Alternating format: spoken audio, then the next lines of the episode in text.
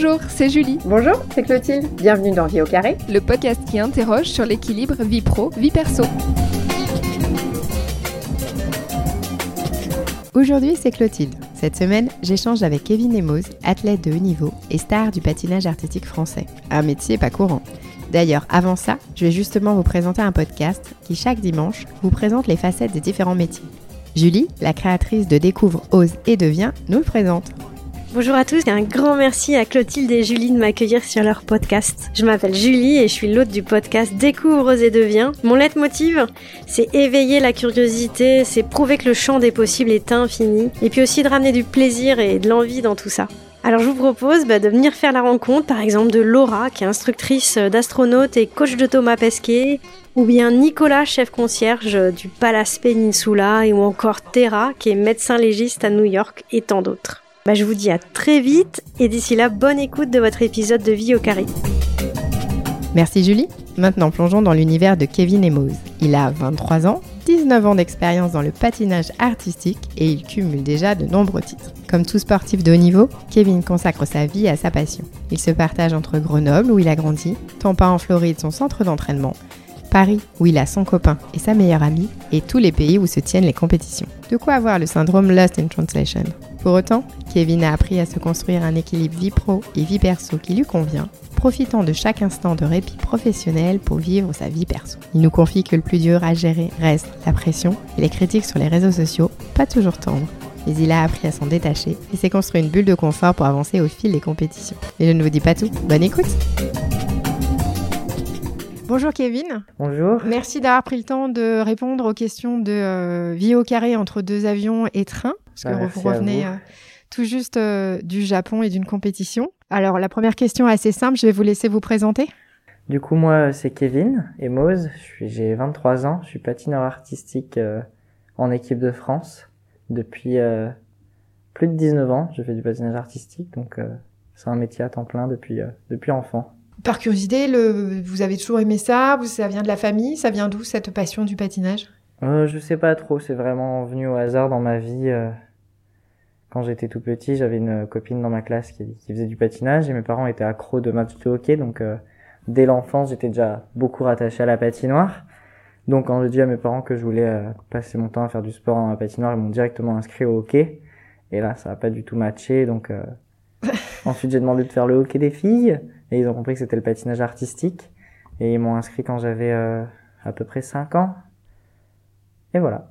Et ça a commencé comme ça. Oui, ça a commencé comme ça. Une belle carrière, parce que vous avez, euh, je me suis renseigné, cumulé pas mal de titres quand même. Euh... Oui, 4 titres de champion de France. Et 4 fois de suite en plus, c'est ça hein, Presque 4 fois de suite. Presque. Une, une fois deuxième au milieu, mais... C'était histoire de laisser un peu de chance aux autres, c'est sympa. Oui. Maintenant, on va passer à la grande question du au carré. Sur une échelle de 1 à 10, 10 étant la meilleure note, comment évaluez-vous votre équilibre vie pro et vie perso? Je dirais aujourd'hui plutôt bien, 7 sur 10. 7 sur 10 C'est une très belle note pour moi, 7 sur 10. Mais euh, le, le, côté vie pro, vie perso, euh, c'est quelque chose en patinage artistique, enfin dans, dans, mon, dans, ma bulle à moi, dans ma sphère que je connais, c'est quelque chose au début qui est très dur à gérer. Parce qu'en fait, on est... Euh, comme toute petite chose, on est vraiment tous différents. Et le patinage artistique, en fait, il y a vraiment que les personnes du milieu du patinage artistique qui arrivent à comprendre comment ça marche, notre vie qui est totalement différente. Donc moi, c'est, moi je la gère, mais c'est plus les gens autour de moi qui, qui ont du mal à comprendre comment me gérer moi. D'accord. Alors si on détaille un peu, c'est quoi un peu, euh, comment, est-ce que vous pouvez nous détailler un peu ça cette été, note euh, Ça a été surtout au niveau de l'adolescence qui a été dur où euh, quand je devais sortir après les cours, que les copains, les copines, ils voulaient euh, viens avec nous, on sort, on va au cinéma, on va au resto, on va traîner en ville, et que moi je disais non, je peux pas, j'ai pas le temps. Direct après les cours, fallait que 15 minutes après je sois à la patinoire. Donc euh, ça c'était très dur à l'adolescence et aujourd'hui moi je trouve que je gère bien parce que c'est un exercice que je fais depuis l'enfance, à gérer une vie pro d'athlète et une vie perso qu'on a tous. Donc oui j'ai une bonne note aujourd'hui parce que depuis l'enfance cet exercice je le travaille. Du coup, ça n'a pas été, euh, vous disiez, ça a été un peu par hasard la passion du patinage, vous y avez pris goût au fur et à mesure, mais qu'est-ce qui, quand on est ado justement, comment on se dit, bon bah là, je vais pas au ciné avec mes copains, je vais, je vais patiner, c'est parce que la passion était vraiment plus forte. Des fois, je suppose que ça devait être parfois dur. Non, oui, ça a été très très très très dur parce que quand j'étais petit, euh, souvent je rabâchais à mes parents, euh, j'ai envie d'être comme tout le monde, avoir une vie comme tout le monde. Finalement, aujourd'hui, je me dis que non, je suis bien mieux dans ma petite vie à pouvoir faire Ouais. plein de choses. Mais Et c'est oui, vos non. parents du coup qui vous ont un peu euh, poussé en disant euh, t'aimes ça? Ou c'est vous quand même qui vous êtes Pas dit tout, vous étiez un peu une- sur une contradiction mais euh, Je me sentais différent à faire du patinage artistique et j'ai toujours aimé ça. Donc euh, c'était vraiment un plaisir personnel d'aller euh, à la patinoire aux entraînements tout le temps, tous les jours. Mais euh, toute mon enfance jusqu'à mes euh, 19 ans, je savais en fait pas trop pourquoi je le faisais. Je le faisais comme ça parce que j'aimais ça. d'accord. Et à partir de 19 ans, j'ai compris que j'aimais vraiment l'entraînement et j'aimais- j'aimais vraiment la compétition et je voulais aller chercher du haut niveau. Mhm. Donc au début, c'était plus se sentir différent, cet esprit de liberté, de pouvoir m'échapper euh, à chaque fois quelques heures euh, pendant ma journée. Oui, maintenant vous êtes dans le contrôle, je suppose, la, la performance euh, vraiment euh, pure d'aller chercher euh, le geste ultime euh, parfait sur les, les compétitions. C'est ça, je m'entraîne tous les jours pendant plus de 5 heures pour... euh, Donc tous les jours, quoi qu'il arrive, non, vous avez quand même, non pas aujourd'hui puisque là vous êtes en Non, transit. ça y est, la, la, la saison est finie, donc euh, avant de reprendre la saison olympique, là, on va s'a- s'arrêter un petit peu, histoire de pas être KO d'entrée.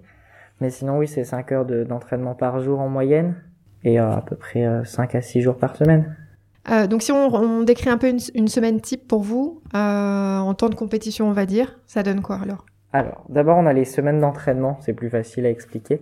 Une semaine d'entraînement du lundi au vendredi où j'aurai 3 heures de glace sur, où je serai sur glace, et 2 heures dans la journée, donc une heure qui sera plus dédiée aux échauffements, euh, plus coupée euh, 15 minutes par-ci, 15 minutes avant chaque séance sur glace, et une heure sur où ce sera soit du cardio, soit du yoga, soit de la danse, soit de la préparation physique, musculation, de la renfo. Et j'ai aussi une autre heure dans la journée où ce sera avec euh, soit des ostéos, soit des kinés, soit une préparatrice mentale, soit un psychologue, ça dépend. Donc euh, ça, ça sera mes journées type. Et ensuite, en compétition, on a, on a deux passages à faire. Donc on aura des entraînements du lundi au mercredi, de deux fois 40 minutes par jour. Et ensuite, on aura la compétition avec un entraînement le matin, imaginons le jeudi, de 30 minutes. Et ensuite, la compétition le soir. Le sou- vendredi, souvent, c'est de repos, avec un petit entraînement dans la journée. Et le samedi matin, pareil, un entraînement. Et puis le soir, le programme libre. Oui, donc c'est quand même assez dense, euh, assez ça. dense comme programme. Et du coup, dans cet agenda de ministre, euh, où est-ce que vous calez un peu de temps euh, pour vous? Est-ce qu'il y en a? Ah oui, oui, il y en a beaucoup. Parce que ma vie pro, ma vie perso, c'est un peu la même chose pour moi. Elle est très, euh, je suis très en symbiose avec tout ce qui se passe avec euh, dans ma vie. Et euh, à chaque fois que j'ai cinq minutes, je le prends vraiment pour moi parce que euh, inconsciemment, je pense que je me dis que je le mérite au vu du travail que je fais beaucoup. Et est-ce que vous arrivez à, le, à garder le lien aussi avec vos amis? Euh, Est-ce que après c'est que des gens qui sont forcément dans la compétition avec vous? Parce que vous disiez que c'était les gens comprenaient pas forcément le, tout ce que ça engageait d'être sportif de niveau. Euh, oui, ça a été très dur au début. Et euh, aujourd'hui, maintenant, le, mon cercle d'amis il- il est vraiment autour du patinage parce que c'est vraiment le milieu où je reste euh, à 100% tout le temps, euh, toute l'année. Mais j'ai quand même, euh, bon, si mon petit ami et ma meilleure amie font partie du monde du patinage, mais ils ont arrêté le patin il y a longtemps, donc euh, ils sont complètement extérieurs au patin et ça, ça me fait du bien parce que quand ma journée de patinage elle est finie, je peux leur raconter tous mes soucis de, pati- de patineur et tout Oui, ce qui va pas les, ou ils tout les va comprennent, mais ils le vivent ils comprennent tout, Oui. mais ils sont extérieurs au patin, donc on peut parler de plein de choses différentes, totalement extérieures au patinage, et ça, ça fait du bien. Et comment vous gérez du coup tous les voyages? Parce que vous dites que vous êtes en couple, euh, ou même avec votre meilleure amie, est-ce qu'elle vous accompagne? Comment vous gardez le lien avec vos proches? Euh, j'ai de la chance, mon petit ami euh, vit à Paris, et ma meilleure amie aussi. Donc Paris, c'est vraiment, il y a l'aéroport.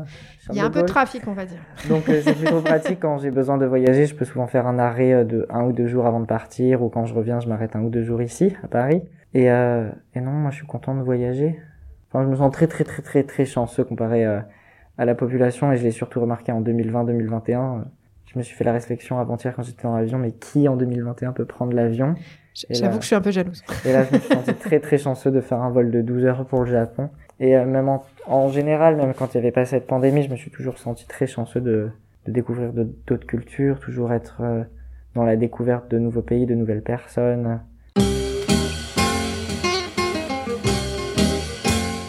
Alors du coup, quel est le lieu que vous appelez euh, ma maison? Grenoble, c'est ma maison. J'ai vécu toute ma vie, j'ai été chez moi. Euh, mon lieu d'entraînement aux États-Unis, en Floride, à Tampa, c'est ma maison. Paris, c'est ma petite maison parce que je passe beaucoup de temps euh, chez mon petit ami et chez ma meilleure amie. Mais j'ai pas vraiment de vraie maison de chez moi parce que je bouge extrêmement souvent, donc un peu dur de définir une maison. Et pas de syndrome euh, Lost in Translation euh, où euh, on sait plus trop où on est, ça vous avez pas euh Ah si, ça m'arrive tout le temps. Je suis tout le temps dans ce, dans- en train de penser, mais qui suis-je, où je vais. C'est pour ça que là, juste à côté de moi, il y a ma grosse valise, il y a ma petite maison qui me suit. Est-ce que vous échangez avec d'autres sur le sujet équilibre vie pro vie perso avec d'autres euh, d'autres sportifs de haut niveau, pareil, voir un peu comment ils gèrent Est-ce que euh, c'est des, des, sujets récurrents ou comme vous disiez, c'est une symbiose et finalement c'est un c'est pas un problème, c'est un non-sujet pour vous? Euh, Si, on en parle assez souvent avec les amis de l'équipe de France de qu'est-ce que vous allez faire dans deux semaines? Est-ce que vous retournez chez vous Vous repartez à l'entraînement? Ou est-ce que vous allez? Comment vous gérez? Comment ça va en ce moment? On est souvent là, pas à se comparer, mais à se demander euh, les uns les autres euh, comment ils comment ils vont et ce qu'ils font. Parce qu'on sait que c'est très dur la vie d'athlète professionnel, donc on est tous euh, à l'écoute les uns aux autres dans l'équipe de France. Alors, je ne sais pas si, euh, si c'est une question peut-être un peu étrange, mais quand on est sportif de haut niveau, on pense toujours à l'aspect un peu groupie ou des gens qui vont vous suivre, qui sont des passionnés. Euh, comment vous gérez ça cette, Parce qu'il y a quand même une certaine notoriété publique, notamment quand il y a des compétitions, des choses comme ça. Comment vous le gérez? Euh, Quand on est petit, euh, même maintenant, en fait, c'est très dur.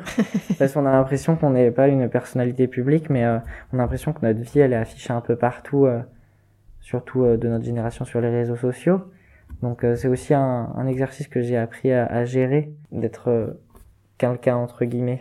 C'est euh, des fois c'est dur et des fois c'est c'est bien d'être dans la lumière. Alors du coup, comment vous dites, vous avez appris à gérer, mais par exemple, qu'est-ce que vous avez mis en place? Est-ce qu'il y a des, des, petites routines ou des, des pratiques prises pour essayer de mieux gérer ça? Oh, On a, j'ai appris bah déjà bien pas cacher ma vie perso, mais pas trop l'afficher, parce que vu que beaucoup de fans entre guillemets aussi nous suivent, ils, ils sont toujours à la recherche des, des, petites choses que je peux avoir, euh, ce que je fais, où je suis, euh, avec qui, et ça, ça les intéresse, mais ça les regarde pas du tout. Mm -hmm. euh, donc j'ai appris vraiment à gérer ma vie perso, à pas trop m'afficher, euh, faire ma petite vie de mon côté, parce qu'après, euh, c'est pas, pas bien d'être épié tout le temps. ça doit pas être confortable.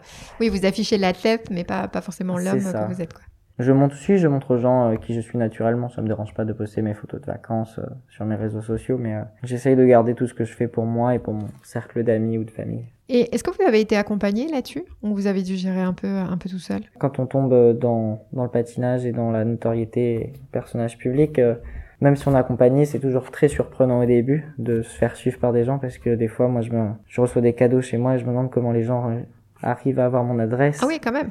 personnelle et des fois je me dis ah, c'est un peu c'est un peu flippant des fois. Oui. Euh, des fois quand je suis en compétition au Japon bah des fois il y a des étrangers qui, qui viennent et qui me suivent et qui me disent on est venu au Japon juste pour toi. Alors du coup même. vous réagissez comment? C'est c'est flatteur c'est flippant c'est les deux en même temps ça fait du bien. On se dit qu'on est soutenu parce que dans ce sport euh, on vit grâce euh, grâce aux fans qui nous suivent parce qu'on patine pour eux en premier Mm -hmm. On patine pour les gens parce que pour moi le patinage c'est une question de partage. Donc euh, de me dire qu'il y a des gens qui me suivent et qui apprécient euh, ce que je fais bah, ça fait du bien. Mais des fois c'est un petit peu flippant de se dire quand on a des compétitions en France et qu'il y a des japonais ou sais pas trop de donner de nationalité il y a beaucoup d'autres nationalités mais euh, qui, qui arrivent en France qui me disent ah on a voyagé juste pour toi et tout. Je me dis oula ça fait un peu cher juste pour pour quelqu'un qu'on connaît pas trop. Donc, euh... Ah, bah c'est la passion. Ça s'appelle une passion et on laisse Après, je me dis que moi aussi, des fois, euh, je suis fan de chanteurs, je vais voir euh, leurs concerts à chaque fois qu'ils passent en France. Euh, je me dis c'est la même chose. Donc,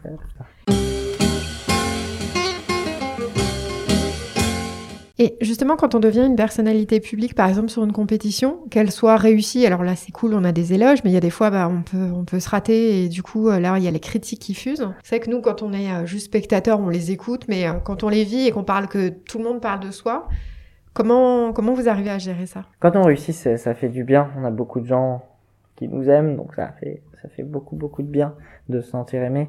Mais quand on rate, ça fait très mal parce qu'en plus de se dire j'ai raté ma compétition, on a cette vague de haine aussi entre guillemets de personnes qui nous connaissent absolument pas et qui vont qui vont nous remettre cette petite vague de, de honte de ce que j'ai raté. J'ai un exemple très précis où j'ai raté mes championnats d'Europe en 2010 en 2020 où euh, où j'étais parti favori pour peut-être une médaille d'or et là je finis 26e de la compétition donc euh, je, je, passe complètement à côté et euh, et sur les réseaux sociaux ça a fusé où bah super les Français toujours les Français qui ratent, ils savent pas s'entraîner, alors que très peu de gens voient la charge de travail que je mets de mon côté. Donc ça a été très dur, toute cette vague de, mmh. de commentaires sur les réseaux sociaux. Et comment vous l'avez Vous avez dit tout à l'heure, vous, vous, avez potentiellement des échanges avec des préparateurs euh, mentaux, il y a des, mmh. euh, une psychologue, c'est, vous avez là, c'est l'accompagnement, ça aide d'en parler euh... C'est ça, justement, après cette compétition, ça a été mon premier gros championnat d'Europe où je partais favori. J'avais pas du tout l'habitude de cette pression. Et euh, après avoir raté euh, les compétitions qu'on suivit, bah, j'avais très peur des, des compétitions. J'arrivais plus du tout à patiner comme avant. Et à partir de ce moment-là, j'ai dû prendre un- une psychologue et un préparateur mental justement pour m'aider à... À, sur- à pas- à dépasser ça. C'est ça, justement à retrouver ma bulle de confort en compétition. Qu'est-ce qu'ils vont donner, par exemple, comme conseil ou comme euh, astuces à mettre en place qui peuvent euh, potentiellement intéresser nos auditeurs? Euh, c'est plus se concentrer sur euh, sur ce qu'on sait faire et ce qu'on peut gérer. On peut pas, moi personnellement, je peux pas gérer le le futur, donc euh, moi j'ai très peur de rater et justement, faut se concentrer sur ce qu'on peut réussir avant de ce qu'on peut rater parce que c'est très euh, négatif. J'ai eu beaucoup d'exercices de respiration pour euh, me calmer, me, me concentrer. Et puis après, euh, la psychologue, on a surtout fait un travail pour que j'apprenne à me connaître un peu mieux et savoir qui je suis et savoir où je vais. Et ensuite, le préparateur mental, lui, m'a donné les exercices justement pour aider ce petit Kevin qui a besoin, qui a besoin d'aide. Et ça a été bénéfique Vous avez permis de remettre votre bulle de confort, vous disiez, autour du, du patinage? Oui, oui, oui, oui. C'est pas la même bulle de confort qu'avant, mais je pense qu'elle est un peu plus solide qu'avant maintenant. Tout, tous mes ratés maintenant, ça, a- ça a été des leçons et grâce à ça, je me sens beaucoup plus fort. Et tout ce que j'ai apporté avec euh, des préparateurs mentaux et des psychologues, ça m'a vachement aidé. Si on revient un petit peu sur vos équilibres euh, vie pro, vie perso, euh, est-ce que vous avez des quelques frustrations ou des points que vous voudriez euh, améliorer? Alors, il y aura toujours tout à améliorer dans la vie pro. Je serai, euh, je suis un athlète de haut niveau et, et j'essaie de donner 100% de moi-même dans, dans ma carrière de sportif, mais je sais que je peux faire un peu mieux, peut-être sur la nutrition, me coucher plus tôt, plein de petites bêtises comme ça. Et dans la vie perso, je sais que j'ai jamais quelqu'un, été quelqu'un qui, qui aimait euh, aller à l'école, donc euh, j'ai repris mes études il y a pas longtemps. Donc euh, ça, c'était le... Alors, en plus de votre carrière de sportif de niveau, vous rajoutez une couche d'école. Vous faites ça, parce comment que en fait, euh, après le, le confinement, je, enfin pendant le confinement, je, je pouvais plus patiner. Et là, je me suis dit, aïe, aïe, aïe, sans le patinage, j'ai pas grand chose dans ma vie. Et là, j'ai eu un coup de flip et je me suis dit, euh, faut reprendre des études. D'accord. Et là, j'ai réalisé euh, trop tard et j'ai engueulé le petit Kevin de 16 ans qui ne foutait rien en cours. Suis dit, merci, tu nous fous dans la, dans la caca là maintenant. On est obligé de reprendre nos études à 23 ans. Mais euh, c'est très bénéfique et euh, maintenant, je suis très content d'avoir repris. J'ai zéro regret. Ah, Vous avez repris dans quoi? Un équivalent de bac à l'université littéraire. Et puis après, euh, moi, je vais être, je veux pas faire de, de, de longues études. Je suis pas trop, pas trop scolaire. J'aime pas les bancs de l'école, mais j'aimerais bien être chorégraphe. Donc, il y a pas trop d'études pour ça, même s'il va falloir. Oui, après, c'est l'expérience qui a parlé, et puis vous ça. en avez une pas mal quand même. C'est ça. Après, si c'est des études perso, il faut savoir ce que les, ce que les autres chorégraphes font, la danse, beaucoup de choses comme ça. D'ailleurs, c'est vous qui faites vos chorégraphies ou vous avez un entraîneur, je suppose Vous faites ça en team? En partie, oui. euh, j'ai euh, mes deux coachs aux États-Unis et euh, j'ai une coach en France. Donc, euh, ma coach aux États-Unis, Sylvia Fontana, a monté beaucoup de mes programmes, mais j'ai souvent donné beaucoup mon avis sur ce que je voulais faire sur glace et euh, c'est ce qui me plaît en fait dans le patinage de pouvoir créer. Et euh, aujourd'hui, j'ai trouvé un nouveau chorégraphe et on va bientôt démarrer les, euh, le travail pour la saison prochaine. Donc, quand vous dites saison prochaine, ça commence avec les JO ou ça commence un peu plus tard? Oh, ça commence, oh, non, non, ça commence dans deux semaines. Ah oui, d'accord. On sera en, en mai, quand la saison olympique va commencer pour les Jeux mai 2021 pour les Jeux de février 2022. Oui. Oui, la saison va commencer cet été. Ensuite, euh, la vraie saison commence en septembre avec les compétitions et elle se finit en avril. Si on parle un petit peu de charge mentale, ça vous évoque quoi? La fatigue, la charge mentale pour moi c'est la fatigue. C'est quand on n'en peut plus, euh, qu'il y a trop de choses à faire et que on me donne une info mais je peux même pas la retenir tellement je suis épuisé mentalement. Ça m'arrive assez souvent d'être fatigué quand c'est tous les entraînements, les cours, euh, la famille, les amis qui sont loin, ils m'envoient tous des messages, tu fais quoi, tu es où? Parce qu'il faut gérer une meilleure amie, un petit ami, des cours, du patin, de la famille. euh.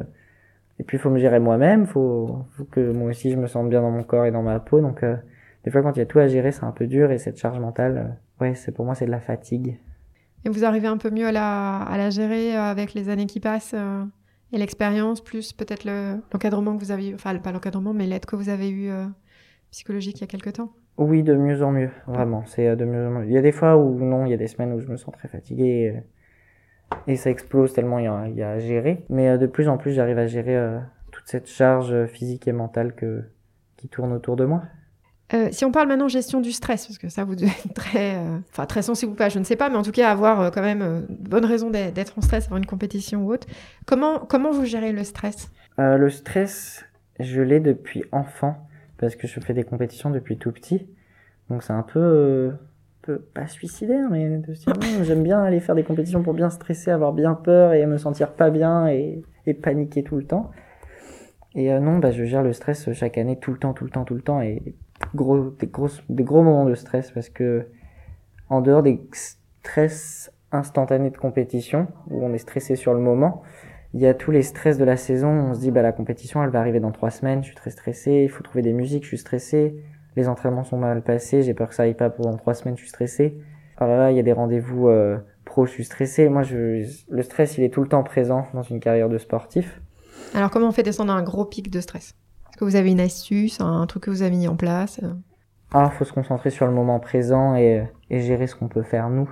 Vraiment, c'est un exercice gérer euh, ce qu'on peut gérer. C'est euh, moi, je sais que j'ai peur aussi de mes résultats, des, des, notes que je peux avoir en compétition, mais ça, moi, je peux pas gérer les juges. Je peux gérer que la performance que je vais donner, donc autant se concentrer à 100% sur ce que je sais faire, ce que je peux faire. Et puis, euh, c'est pas aussi parce que euh, je gère le stress tout le temps que le stress est moins faible. Même euh, plus j'arrive en compétition maintenant, plus je suis stressé et de plus en plus j'ai peur et je préférerais sauter du 44e étage d'une tour plutôt que d'aller faire ma compétition au moment présent le jour même, tellement j'ai peur. Je pense que c'est l'insouciance, quand on est insouciant et qu'on sait pas trop, on n'a pas peur et plus on se rend compte de ce qui se passe autour de nous, plus euh, le stress est, vrai et présent. Mais, bon, Mais je suppose que dans votre cas, il est un peu moteur aussi. Ah oui, j'aime bien l'adrénaline et j'aime bien le stress au petit moment où 4 minutes avant de passer, on se dit, ah là là, on a très peur, on a très peur, mais est-ce que vous avez un petit rituel avant de, de lancer votre, votre programme euh, juste... Ah, j'en ai des millions de rituels. C'est vraiment, ça devient même un peu flippant des fois de tout ce que je fais. Les, les, les, semaines de compétition, je, fais je vais faire exactement les mêmes choses tout le temps. Déjà, le jour d'un programme libre, je vais porter que du bleu. D'accord. C'est un peu étrange, mais je porterai du bleu, même si mon costume sur là sera pas forcément bleu. Le jour de la compétition, je serai en bleu. Euh, le matin, je me lèverai et je mangerai toute la même chose euh, toute la semaine il faudrait que je mange une banane euh, une heure avant de passer et que je mange du miel 15 minutes avant de passer. Mon échauffement sera toujours le même et si euh, oui, il faut que tout soit bien millimétré. Euh. Oui, ça vous rassure dans les performances à suivre derrière, les... Oui, ça, ça pose un cadre. Je, je chausse toujours mon patin gauche avant mon patin droit. C'est, c'est des petites choses un peu, un peu bizarres, mais. Euh... Je pense avoir une bonne réponse à cette question-là, mais est-ce qu'aujourd'hui vous diriez que vous vous sentez épanoui? Oui, je me sens, je me sens content de ma vie. Je sais les, la chance que j'ai de pouvoir faire euh, de vivre de ma passion, de voyager, de rencontrer des gens, euh, d'avoir tout le temps de nouvelles choses tout le temps, euh, c'est c'est vraiment chouette. Je suis très épanoui dans ma vie. Euh. Et souvent quand on quand on me demande est-ce que quand si tu pouvais renaître et revivre ta vie, est-ce que tu la ferais ou tu changerais quelque chose? Ben moi je revivrais exactement la même vie. Mais genre je ferais en sorte qu'elle soit encore genre mieux. Si vous voyez ce que je veux dire. Mieux mais dans quel sens alors? Bah tout pareil mais genre je donnerais quand j'étais petit, je me donnais que à 70% sur l'as. Bah là maintenant, si je devais revivre cette vie, je me donnerais à 100% sur l'as. Vraiment, je revive la même vie. Ça me dérangerait absolument pas. Est-ce que vous pourriez partager avec nous votre plus grande fierté? Oh, je sais pas. Il y en a, il y en a tellement. J'ai tellement de bons souvenirs sur glace et, et personnels. Je sais que les compétitions de l'année dernière, quand j'ai réussi à me sélectionner en finale de Coupe du Monde, de Grand Prix, pour nous on dit des Grands Prix, et que j'ai fini troisième, euh, c'est une, une grande fierté. J'avais pas, je pensais pas y aller. Là, il y a un mois en arrière, euh, j'étais très fier de moi parce que j'ai réussi l'objectif d'apporter deux quotas chez les messieurs aux Jeux Olympiques euh, pour les. Euh, et même là, il y a deux semaines, je pense que j'ai vécu une des meilleures compétitions de ma vie. C'était une compétition en équipe. J'ai été désigné capitaine de l'équipe de France. Et là, c'était une grande fierté de d'être le grand frère d'une équipe de huit patineurs. Et on a passé une semaine excellente, même si on, on aurait pu peut-être gagner une petite place. On est très fiers de nous parce qu'on finit cinquième nation mondiale en patinage et ça, ça vaut, ça vaut de l'or pour nous parce qu'on est une toute nouvelle équipe et euh, on était tous jeunes et souvent dans l'équipe là des nouveaux, ils étaient pas très très expérimentés euh, sur le niveau mondial donc euh, je trouve qu'on a fait, une bonne perf et moi j'en suis très fier. Vraiment, c'est j'étais très ému à la fin de la semaine dernière. Ah bah j'imagine bien, ça doit être un sacré un sacré moment. Je vous ai vu aussi danser une petite danse en hula hoop sur les réseaux sociaux. oui, les, les, compétitions en équipe en patinage elles sont un peu différentes parce qu'on a aussi un team spirit à gagner. Oui, bien sûr. Et le team spirit, c'est de l'équipe la plus soudée, celle qui met la meilleure ambiance dans une patinoire, celle euh, qui apporte la joie de vivre ou celle qu'on sent que tout le monde est présent pour tout le monde. Donc c'est une petite, euh, un petit titre à gagner. Et, euh, et j'ai remarqué que d'habitude, euh, on fait en sorte d'essayer de gagner ce, ce team spirit, mais on le vit pas à fond. Et la semaine dernière, l'équipe de France l'a vécu à fond comme s'il n'y avait pas de team spirit. On était juste vraiment là pour euh, les uns pour les autres et ça a fait grand plaisir. C'était vraiment génial. Oui, c'était un beau moment de partage. On va passer maintenant aux quatre questions express pour une vie au carré. Alors, vous êtes plutôt technophile ou technophobe? Technophile, même si la technologie me fait très très peur. Il y a Tout qui évolue trop vite, il y a tout qui change trop vite. Moi, ça, ça me fait peur. Moi, j'ai besoin de prendre mon temps avant de, de changer les choses. Mais euh, comme j'ai dit, les réseaux sociaux me font très peur aussi. Donc, euh... Mais technophile, je peux pas me passer de mon téléphone. Je me sens tout nu sur mon téléphone. On est beaucoup dans ce cas-là. Est-ce que vous pourriez nous donner une habitude inavouable? Je suis très curieux. Je veux toujours savoir ce qui se passe chez les gens. C'est quand je suis dans les transports, je J'essaie de m'imaginer la vie des gens. Quand je voyage en avion, je me dis, mais qu'est-ce que ces gens font dans un aéroport? Où vont-ils? Qui sont-ils? Vous invitez qui pour un dîner idéal? Je pense que j'invite Florence Foresti. C'est une personne que je trouve euh, génialissime, vraiment. Ça serait la bonne pote euh, qui vous ferait rire tout le long d'un repas. Donc, euh, si elle écoute ce podcast, invite-moi. je t'invite au resto si tu veux, Florence. Mais euh, non, elle me fait beaucoup rire et euh, elle a été le prémisse de beaucoup de choses dans le domaine de l'humour en France. Et euh, je l'admire. Pour finir, est-ce que vous auriez un conseil pour nos auditeurs pour mieux gérer vie pro et vie perso? Faut toujours voir le verre à moitié plein. C'est quelque chose pour moi qui est très important de positiver le plus euh, apporte le plus, donc euh, voir le verre à moitié plein. Ben, C'est un excellent conseil. Merci beaucoup Kevin pour votre temps. Merci De- à vous. Et euh, on vous souhaite pas. Je sais pas si on se souhaite bon courage, bonne chance, euh, plein de, de Allez, médailles, je sais pas. Je veux, moi, je veux pas de chance. Je veux bosser pour réussir. Je veux pas que ce soit de la chance. D'accord, donc alors bon courage et puis on suivra bien évidemment vos exploits. J'espère que l'épisode vous a plu.